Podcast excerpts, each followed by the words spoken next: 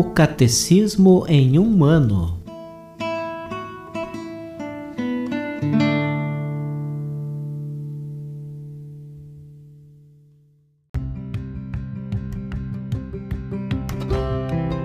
Olá, eu sou Gabriel, seminarista da Diocese de Ponta Grossa, no Paraná. Você está ouvindo o podcast O Catecismo em um ano.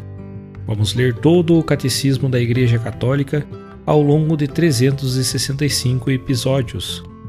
Estamos utilizando a tradução em português apresentada pela CNBB em 2013, baseada na edição típica em latim. Baixe o plano de leitura por meio de um link que você encontra na página do Instagram, arroba o Catecismo em um ano, ou na descrição deste podcast.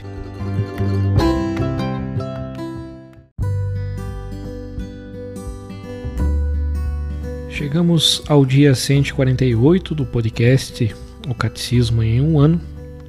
Estamos lendo a segunda parte, a celebração do mistério cristão, dentro da primeira sessão, a economia sacramental. E estamos no capítulo 2, a celebração sacramental do mistério pascal. Neste dia nós queremos ler dos números 1153 ao 1162.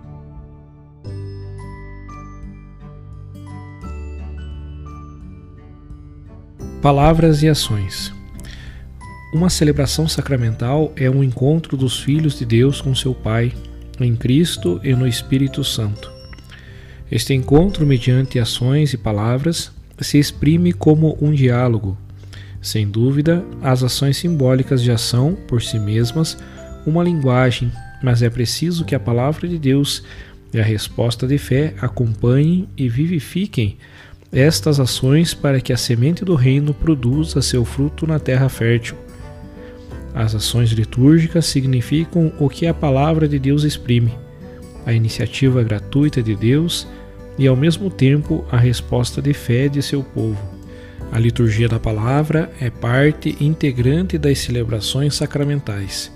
Por alimentar a fé dos fiéis, os sinais da palavra de Deus devem ser valorizados.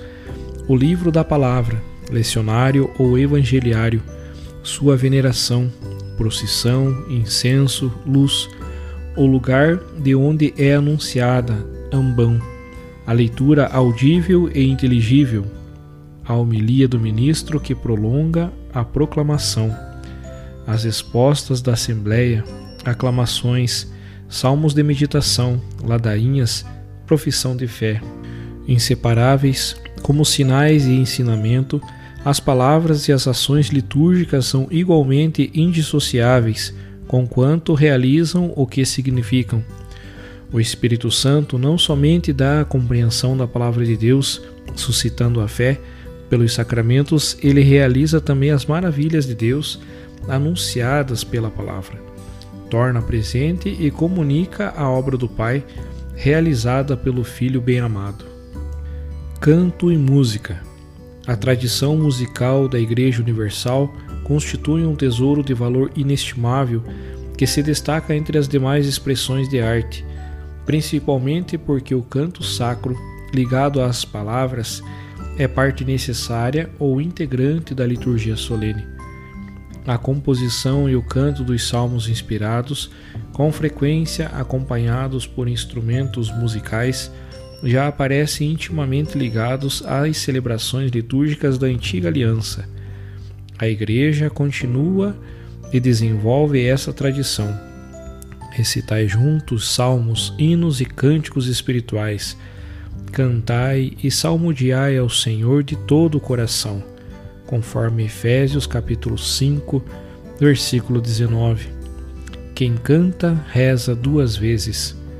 O canto e a música desempenham sua função de sinais de maneira tanto mais significativa por estarem intimamente ligados à ação litúrgica, segundo três critérios principais: a beleza expressiva da oração, a participação unânime da Assembleia nos momentos previstos, o caráter solene da celebração.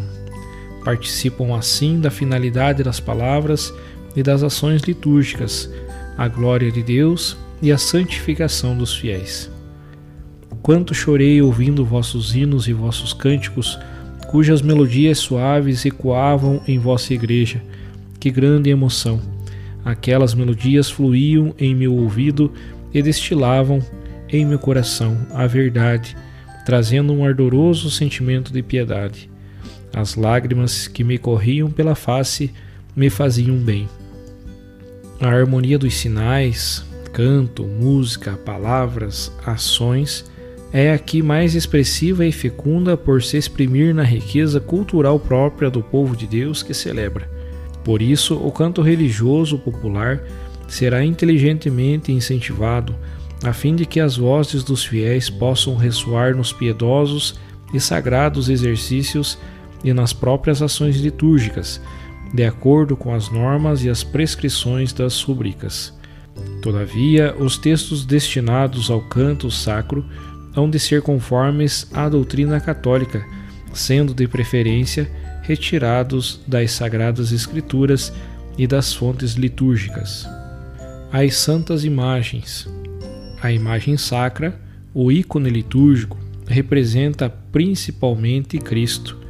Ela não pode representar o Deus invisível e incompreensível foi a encarnação do Filho de Deus que inaugurou uma nova economia das imagens. Antigamente, Deus, que não tem corpo nem aparência, não podia em absoluto ser representado por uma imagem.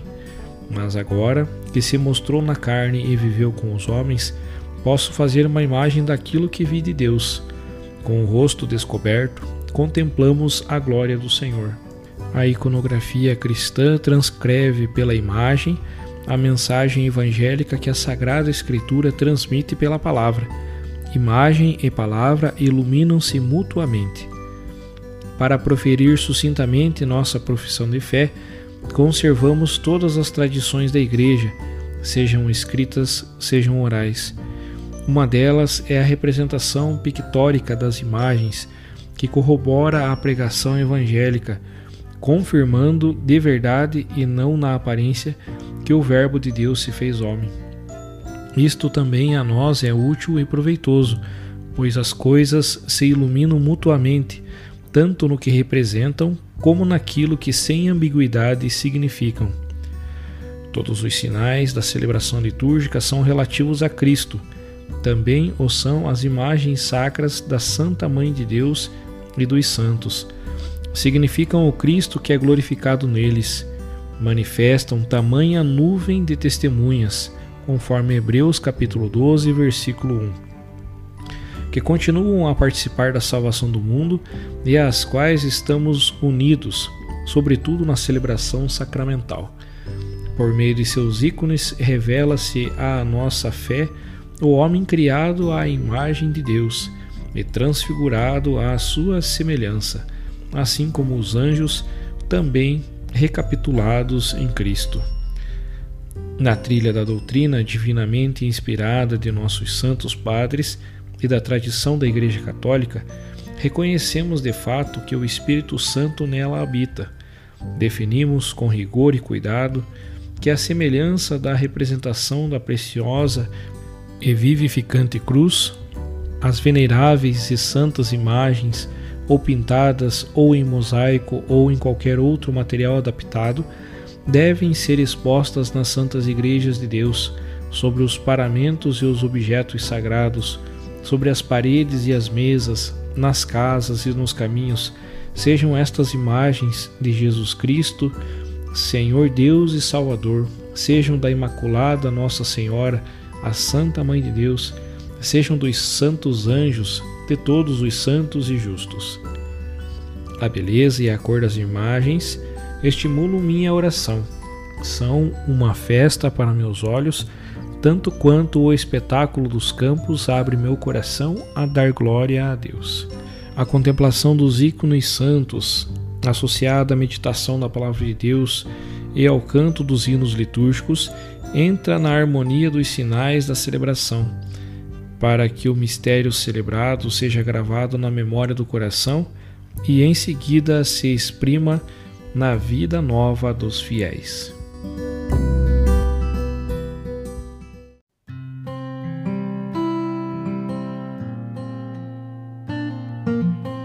Como comentário adicional ao episódio de hoje, nós ouviremos é, o discurso aos participantes do Congresso Internacional de Música Sacra pelo Pontifício Conselho de Cultura no dia 27 de janeiro de 2001, realizado por São João Paulo II.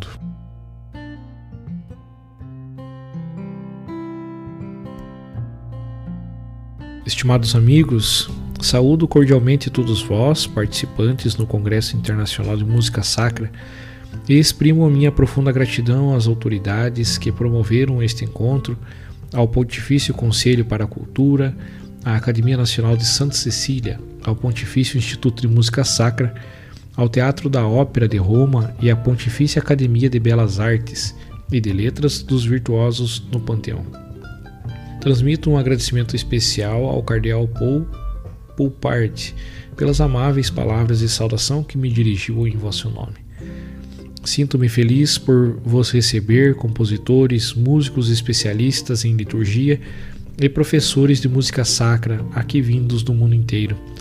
As vossas competências asseguram a este congresso uma verdadeira qualidade artística e litúrgica, assim como uma inquestionável dimensão universal. Dou as boas-vindas aos qualificados representantes do Patriarcado Ecumênico de Constantinopla do Patriarcado da Igreja Ortodoxa Russa e da Federação Luterana Mundial, cuja presença constitui um apelo estimulante a unirmos os nossos tesouros musicais. Encontro, encontros como este permitem progredir ao longo do caminho da unidade através da oração que encontra uma das suas expressões mais eminentes nos nossos patrimônios culturais e espirituais. Enfim, saúdo com deferência e reconhecimento os representantes da comunidade judaica que desejaram oferecer a sua experiência específica aos especialistas da música sacra cristã. O canto de louvor que ressoa eternamente nas moradas celestes e que Jesus Cristo, sumo sacerdote, introduziu nesta terra de exílio, foi sempre repetido pela Igreja durante tantos séculos constante e fielmente na maravilhosa variedade das suas formas. A Constituição Apostólica Laudes Canticum, mediante a qual em 1970 o Papa Paulo VI promulgou o ofício divino, na dinâmica da renovação litúrgica inaugurada pelo Concílio Vaticano II, exprime em primeiro lugar a profunda vocação da Igreja, chamada a viver o serviço cotidiano da ação de graças num incessante louvor à Trindade. A Igreja recorre ao seu canto perpétuo na polifonia das múltiplas formas de arte. A sua tradição musical constitui um patrimônio de valor inestimável, dado que a música sacra é chamada a traduzir a verdade do mistério que se celebra na liturgia, conforme o Sacrosanto Concílio número 112. Em conformidade com a antiga tradição judaica, com que Cristo e os apóstolos foram alimentados, a música sacra desenvolveu-se ao longo dos séculos em todos os continentes, segundo o gênio próprio das culturas, manifestando o magnífico impulso criador demonstrado pelas diferentes famílias litúrgicas do Oriente e do Ocidente. O último concílio recebeu a herança do passado e levou a cabo um precioso trabalho sistemático em perspectiva pastoral, dedicando à música sacra um capítulo inteiro da Constituição sobre a Sagrada Liturgia Sacrosanto Concílio. No tempo do Papa Paulo VI, a Sagrada Congregação para os Ritos especificou a atuação desta reflexão através da instrução Músicas Musicam Sacra de 1967. A música sacra constitui uma parte integrante da liturgia, canto gregoriano, reconhecido pela Igreja como canto próprio da liturgia romana, Sacrosanto Concílio número 116, é um patrimônio espiritual e cultural único e universal, que nos foi transmitido como a expressão musical mais límpida da música sacra, ao serviço da palavra de Deus. A sua influência sobre o desenvolvimento da música na Europa foi considerável. Tanto os eruditos trabalhos paleografia da Abadia de São Pedro de Solesmes e a edição das recompilações do canto gregoriano fomentadas pelo Papa Paulo VI, como também a multiplicação dos coros gregorianos, contribuíram para a renovação da liturgia e da música sacra em particular. Embora reconheça o lugar proeminente do canto gregoriano, a Igreja mostra-se também acolhedora no que diz respeito a outras formas musicais, especialmente a polifonia. Em todo caso, é oportuno que estas várias formas musicais estejam em harmonia com o espírito da ação litúrgica. A partir desta perspectiva, é particularmente evocadora a obra de Pierluigi de Palestrina, o mestre da polifonia clássica. A sua inspiração transformou-o em modelo para compositores de música sacra, que ele colocou ao serviço da liturgia. De forma especial, a segunda metade do século XX testemunhou o desenvolvimento da música religiosa popular de harmonia com o desejo expresso pelo Concílio Vaticano II, a fim de ser esta forma de canto promovida com vigor. Esta forma de canto é particularmente adequada para a participação dos fiéis, tanto nas práticas devocionais como na própria liturgia. Ela exige dos compositores e dos poetas a qualidade da criatividade, a fim de abrir os corações aos fiéis para o significado mais profundo do texto, do qual a música é instrumento. Isto é também verdade a propósito da música tradicional, pela qual o concílio expressava grande estima, exortando a que a mesma receba o lugar que lhe compete, tanto na educação do sentido religioso desses povos, como na adaptação do culto à sua índole. O canto popular, que é um vínculo de unidade e uma jubilosa expressão da comunidade em oração, promove a proclamação de uma única fé e oferece às grandiosas assembleias litúrgicas uma solenidade incomparável e íntima. Durante o grande jubileu, tive a alegria de ver e de ouvir um elevado número de fiéis reunidos na Praça de São Pedro para celebrar em uníssono a ação de graças da Igreja. Uma vez mais, agradeço a todas as pessoas que contribuíram para as celebrações jubilares. O uso dos recursos de música sacra, especialmente durante as comemorações pontifícias, foi exemplar. O canto gregoriano, a polifonia clássica e contemporânea, os hinos populares, de maneira particular o hino do Grande Jubileu, fizeram com que as celebrações litúrgicas fossem fervorosas e de excelsa qualidade. Também as músicas de órgão e instrumental foi reservado um lugar próprio nas comemorações jubilares, e elas ofereceram uma contribuição magnífica para a união dos corações na fé e na caridade, transcendendo a diversidade das línguas e das culturas. No ano jubilar também teve lugar a realização de numerosos eventos culturais, de modo especial concertos de música religiosa. Esta forma de expressão musical, que é, por assim dizer, uma extensão da música sacra em sentido estrito, tem um significado singular. Hoje, ao comemorarmos o centenário da morte do grande compositor Giuseppe Verdi, que muito recebeu de sua herança, da sua herança cristã, desejo agradecer aos compositores, diretores de orquestras, músicos e cantores, e também aos responsáveis pelas sociedades, organizações e associações musicais os seus esforços na promoção de um repertório culturalmente rico, que dá expressão aos grandes valores ligados à revelação bíblica, à vida de Cristo e dos santos, e aos mistérios da vida e da morte celebrados pela liturgia cristã. De igual modo, a música religiosa edifica pontes entre, as, entre a mensagem de salvação e as pessoas que, embora não aceitem Cristo plenamente, são sensíveis à beleza, porque a beleza é chave do mistério e apelo ao transcendente. Carta aos Artistas, número 16. A beleza torna possível um diálogo fecundo. A aplicação das orientações do Concílio Vaticano II acerca da renovação da música sacra e do canto litúrgico, de modo particular nos coros, nas capelas musicais e nas Scoli Cantorum, exige hoje dos pastores e dos fiéis uma sólida formação a níveis cultural, espiritual, litúrgico e musical. Além disso, requer uma reflexão aprofundada para definir os critérios de constituição e de difusão de um repertório de qualidade que consinta a expressão musical servir de maneira apropriada o seu fim último, que é a glória de Deus e a santificação dos fiéis. Sacrosanto Concílio número 112. Isto vale, em particular, para a música instrumental. Embora o órgão de tubos permaneça o instrumento da música sacra por excelência, as composições musicais odiernas integram formações instrumentais cada vez mais diversificadas. Formulo votos para que esta riqueza ajude a Igreja em oração, a fim de que a sinfonia do seu louvor esteja de harmonia com o diapasão de Cristo Salvador. Diletos amigos e músicos, poetas e liturgistas, a vossa contribuição é indispensável. Quantas composições sacras foram elaboradas ao longo dos séculos por pessoas profundamente imbuídas pelo sentido do mistério.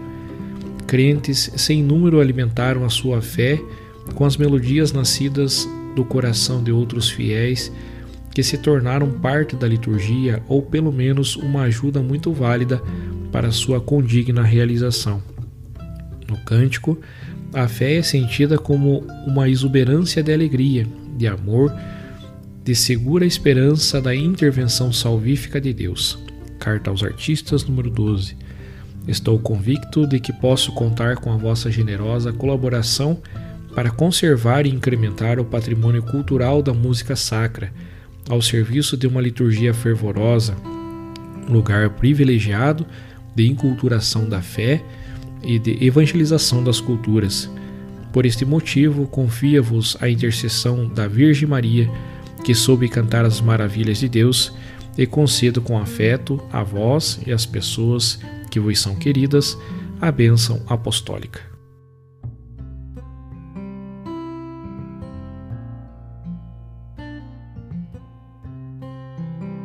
Os textos papais encontram-se na íntegra no site da Santa Sé, vatican.va.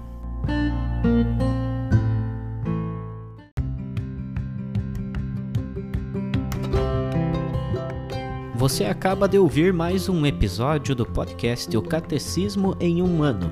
Continue nesse bom propósito de aprofundar o conhecimento e a vivência da fé católica e procure participar da sua comunidade. Rezemos por todos que estão fazendo esse caminho de leitura do Catecismo. Até amanhã!